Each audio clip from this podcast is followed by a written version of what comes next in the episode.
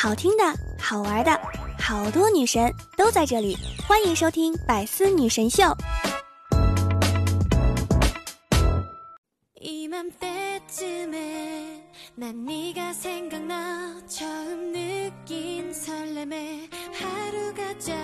Hello，各位段友，欢迎您收听《百思女神秀》。那我依然是你们的肤白貌美、声音甜、帝都白美就差富的周二女神小六六。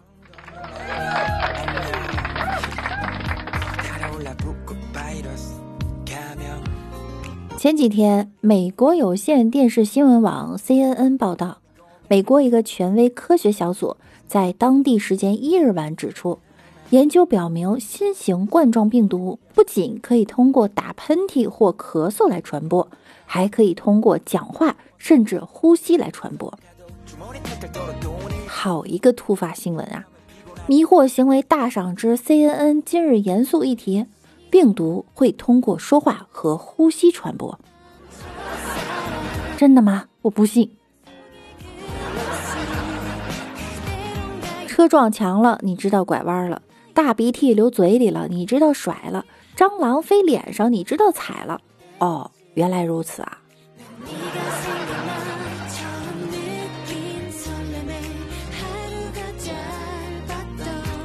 近日。广东佛山铁警在巡线时啊，发现了一个男子在铁轨上行走，十分危险。随即上前了解情况，发现呢，该男子丢失了身份证，以为无法买火车票，想要暴走回广西。被民警告知啊，身份证丢了，其实也是可以买票的，补办临时身份证就行。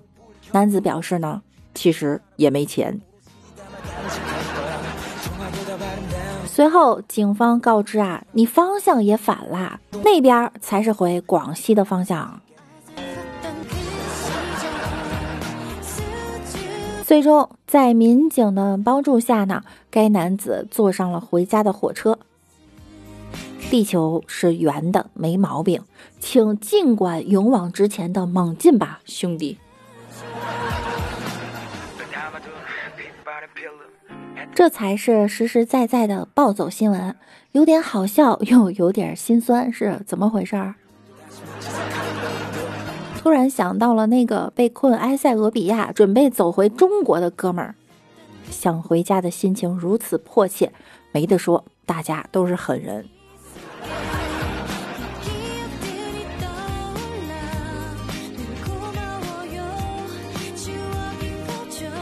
近日，浙江台州两男子酒驾在醒酒室偶遇后相视一笑，尴尬至极，便寒暄了几句：“你怎么了？酒后驾驶啊？”民警见状呢，询问两人是否相识，两个人却都否认了，不认识。我怎么可能认识酒驾的？最后，经交警证实，俩人啊其实是父子关系。推杯换盏累时伤，迷迷瞪瞪入牢房。忽见狱友似我儿，回家切莫告你娘。一家摊上两个不负责任的男人，妈妈实在是太可怜了。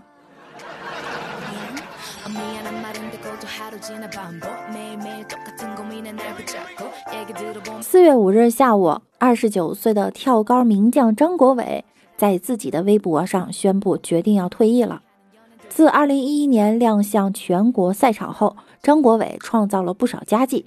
他曾打破朱建华保持27年之久的室内跳高全国纪录，曾扬言成为首位跳两米四零高度的黄种人。但和这些成绩相比呢，让张国伟出圈的是他每次完成跳跃后的庆祝动作——白鹤亮翅。随着张国伟征战国际田径赛场，他的白鹤亮翅也进化出其他版本。难怪圈里都管张国伟叫田径泥石流，我算是懂了。泥石流属性从他参加各大运动会的运动员证件照上也能看出来。除了跳高运动员和证件照拍摄艺术家，张国伟还有一个身份是搞笑博主。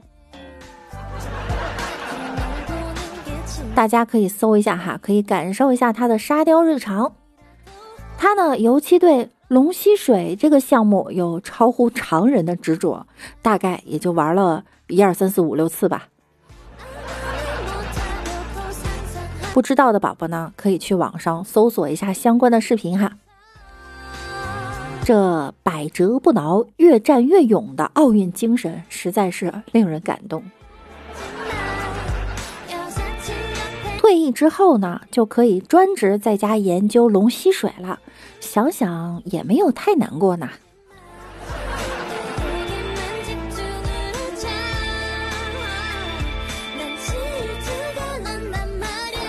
四月四日，网友陈宇 Alex 在微博上发布了一条视频，视频中呢对比了通用汽车在美国的口罩生产线和比亚迪在中国的口罩生产线。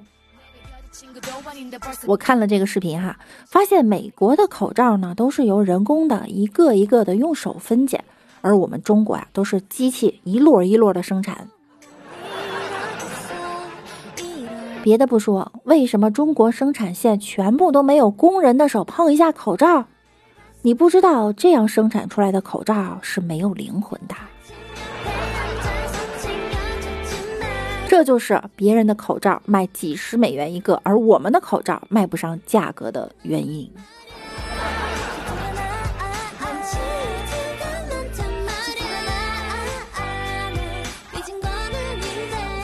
在疫情期间，大家都在家隔离呢，闲出了花儿。前两天，有一名国外登山爱好者发起了一项攀登虚拟珠穆朗玛峰的挑战。网友表示，他们要和其他登山爱好者用五天的时间，通过爬楼梯的方式，共同攀登一座虚拟的珠穆朗玛峰。大约有三十名登山爱好者报名参加了这场活动。要说外国人就是有仪式感，虽然只是在家爬楼梯，但装备也一样不少背。最终，这群人在四月三日晚上完成了任务。成功来到虚拟珠穆朗玛峰大本营，这活动还蛮好的哈，既让大家感受到了爬山的乐趣，又能降低爬真山装备太贵、假期太短等门槛儿。你只需要准备一条带楼梯的房子。我准备发起一个虚拟登月的活动，每个人哈在家荡秋千，五天之内荡上月球。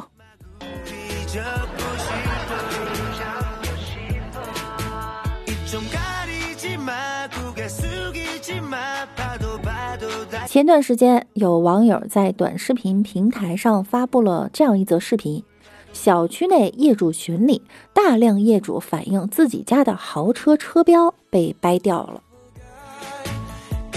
不久后，一位业主站出来表示，这些车标呀是自己家两个熊孩子掰掉的。他在业主群里这样说：“各位邻居，我刚刚同管理处碰了头了。管理处说有十四台车受伤了，其中有三台车标是歪了，没拔下来。两娃八高子在家只找到了三个车标，我去看过了，是硬生生的折断了，估计得全部换一个新的才行。再次同受到损失的各位邻居道歉，非常非常非常非常非常对不起各位。”为了能尽快的赔偿各位的损失，我想直接联系你们，请你们给我一下联系方式好吗？给你们添麻烦了，很对不起。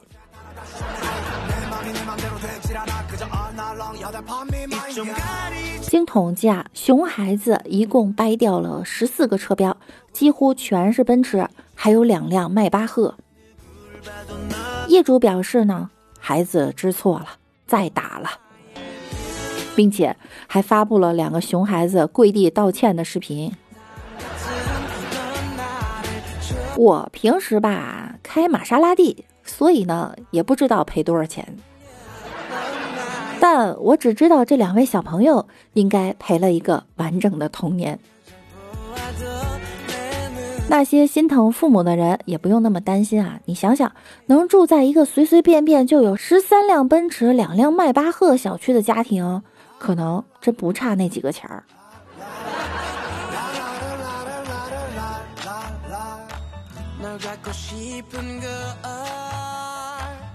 四月四日，出自某酒店的三段监控视频在网络热传。视频中啊，一个长发女子仅着少量内衣裤从酒店房内跑了出来，没跑两步就又被追出来的胖男子拖进房间。之后，这位女子疑似再次挣脱后跑了出来，在电梯间里衣衫不整的她突然摘掉假发，变成了另外那个她。逃出电梯的男子跑到前台，把正在前台值班的酒店工作人员给吓了一跳。工作人员忙说：“啊，先生，你不要这个样子，请穿上上衣。”惊慌失措的男子呢，只顾哭诉，并求前台服务员帮忙报警。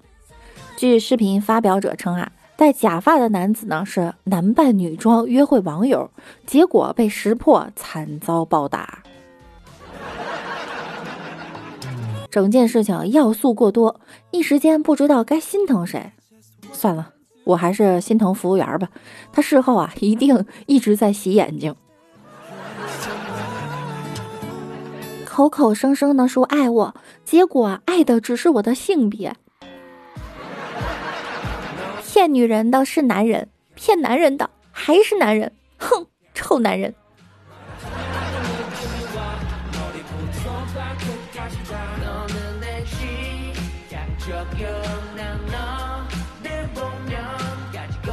三月三十一日下午，成都的吴女士经过劳动仲裁后，收到了公司支付的赔偿金。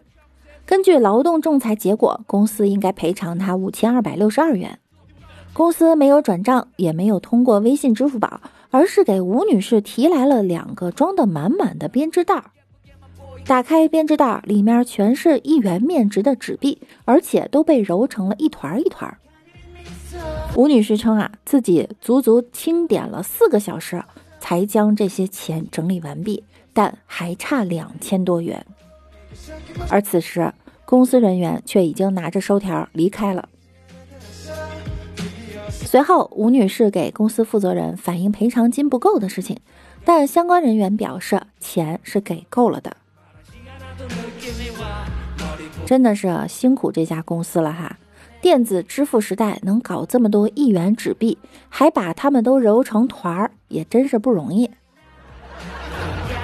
有这个揉纸币的功夫，但凡能多关心关心员工，也不会有人跟你们在劳动仲裁闹。难怪别人说去公司上班挣钱都挣的是精神损失费，对自己员工都这么刻薄，对生意伙伴能好到哪儿去？恶毒公司啊迟早倒闭。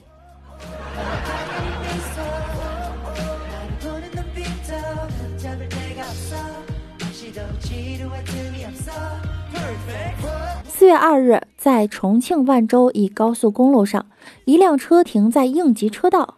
两个女子正在路边争吵，不远处啊还有行李摆放在路边。交警见状呢，上前询问。一名女子气哄哄地对交警说：“他们本来乘坐同一辆车，因为自己的孩子无意中叫了另一名十八岁女子小吴一声阿姨，引起了小吴的不满。小吴认为自己只有十八岁，怎么能叫阿姨呢？应该被叫姐姐。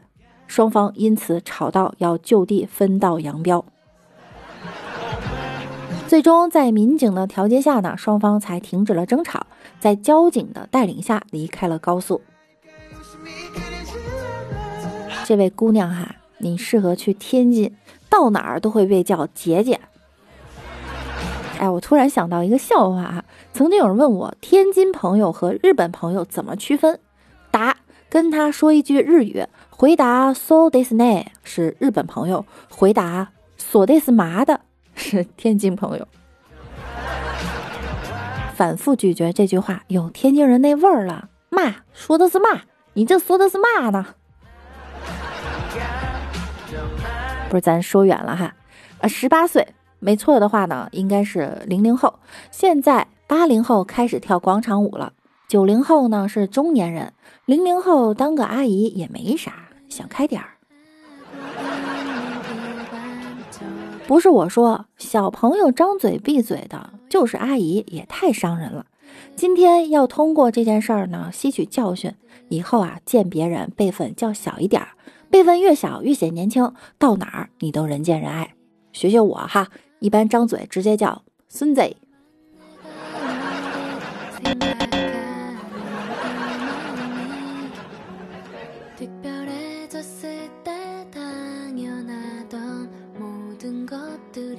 好啦，我们来看一下上期节目中小可爱们的留言。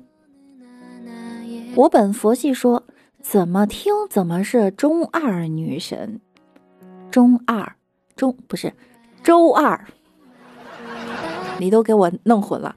周二周二女神乌蒙，哎，太难了，这一天天的。S A B R 第五说啊，最喜欢六六了，晚上都是我陪着六六入睡。呸呸，不对，是六六陪着我入睡。不管谁陪谁哈，反正就是咱们一起睡。Express Face 说啊，百思的节目太棒了，治好了我多年的失眠。我们好像就是一个哄睡节目是吧？我是边睡边录的哈。感谢您的收听哈，不知道这会儿您睡着了没有？如果还没有睡着的话呢，可以在我们的节目下方留下那么一行的评论。想要听到更多段子和更多小新闻、小笑话的朋友呢，可以在喜马拉雅搜索“万事屋”，点击订阅并关注我，我是主播六六，大写的六。同时每晚九点，我也会在喜马拉雅直播的。想要更多的了解我呢，可以来直播间找我们一起互动。那本期节目就要跟大家说再见了，我们下周二再见喽，拜拜啦！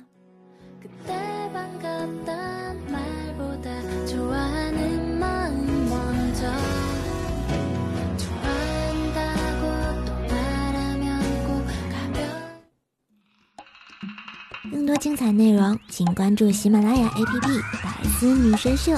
呵呵。